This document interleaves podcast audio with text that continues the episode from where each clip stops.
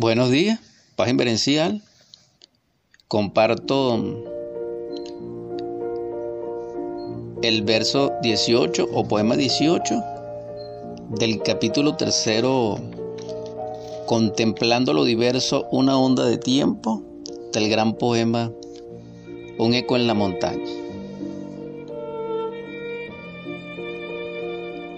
También lo escribí desde casa igual que el anterior, pero a las 20 horas 17 minutos. Transcurría el año 44 de Acuario. Titulados para ustedes, Guía. Pagoda bendita, llena de luz, de oración, de incienso. Manstran mágico de vocación solar. Nubes de olores ódicos que aportan imágenes de dioses ya olvidados.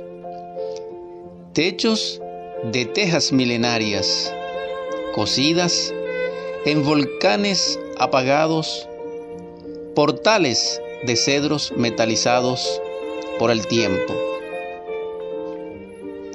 Campanas pulidas y templadas de tanto resistir con sus plegarias al viento y a la tormenta. Ya no hay oídos que te escuchen, eco del sermón que refleja la luz del sabio. Coros de voces inocentes cristaliza lo recordado. Vivencias cósmicas fenecidas. Se levanta la llama.